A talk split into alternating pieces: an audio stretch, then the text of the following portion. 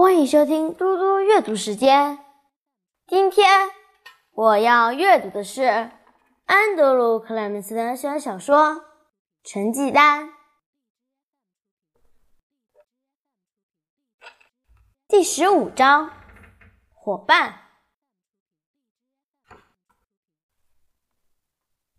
我把一切都告诉了史蒂芬。关于我在两岁半的时候学习到阅读是怎么一回事儿，还有一年级的时候假装去学着如何阅读。我告诉他我怎么样让分数保持在比较低的分数，甚至我的家人都不知道我有多么聪明的事。我只是我怎么样在金属测验时故意写错答案。我告诉他，班恩老师如何发现我的计算机答案，并且帮我守住秘密。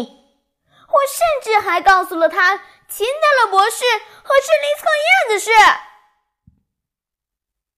我讲完后，史蒂芬沉默了一阵子，然后他说：“所以，诺拉，你到底有多聪明啊？”我说：“嗯，秦德勒博士认为我是天才。你是吗？你是天才。”我听得出史蒂芬声音中的意思。这是我一直最害怕的事。史蒂芬开始认为我是怪物了。怪物诺拉，天才女孩。我知道接下来的几句话是最关键的。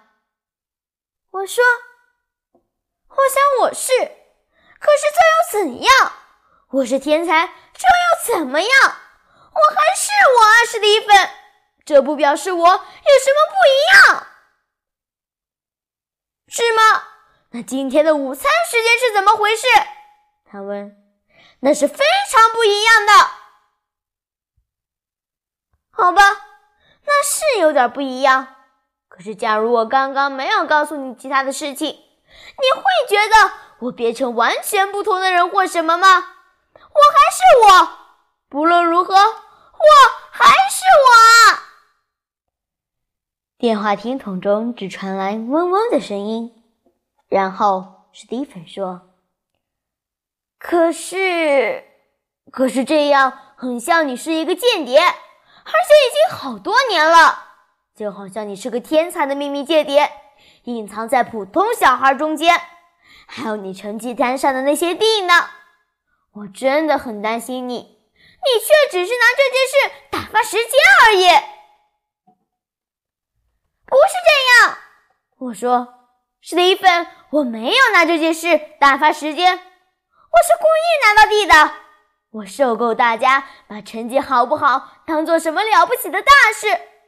我原本有一个完整的计划，可是现在计划完全毁了，我自己陷入各种麻烦中。所以你看，我真的是个天才吗？史蒂芬说：“你有一个计划，什么样的计划？现在全都搞砸了。”我说：“可是，可是，我只是想让大家都知道，分数不差不代表那个小孩不聪明。同样的，分数很好也不代表那个小孩很聪明。而且，我本来以为老师都喜欢考试和分数，可是拜恩老师告诉我这不是真的。很多老师都不喜欢比赛和考试，尤其是金属测验。”就像我说的，我的计划从一开始就很烂。电话那头又一次静默了，只有嘶嘶声。之后，史蒂芬开口了，刚开始慢慢的说，接着越说越快。他说：“所以现在每个人都会知道，是吗？”他们都会知道你真的很聪明，对吗？对，我说，我想是的。我们所有的老师都会知道，还有汉克宁校长，还有学生，每个人，对不对？我说，对，所有的人。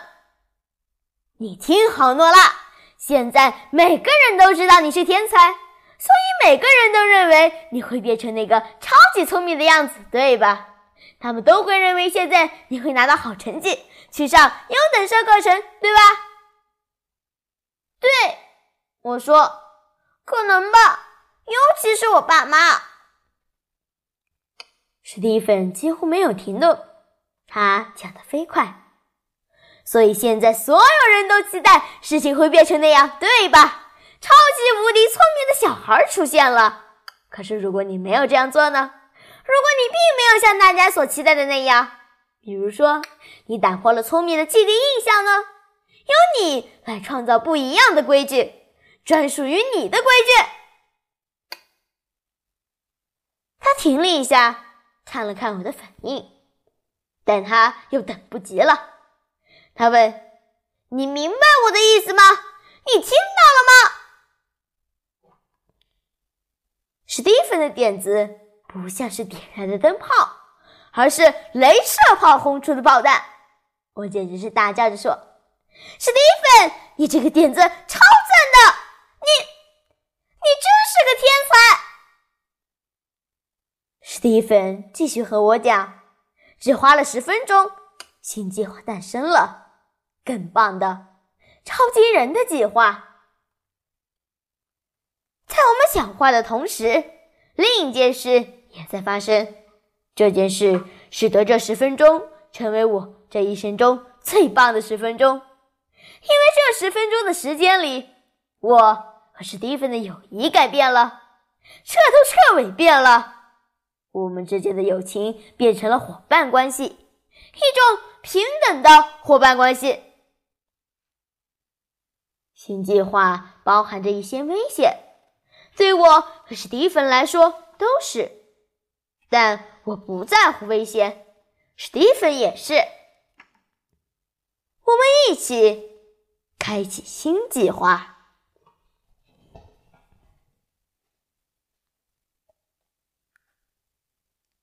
谢谢谢大家，我们下次再见。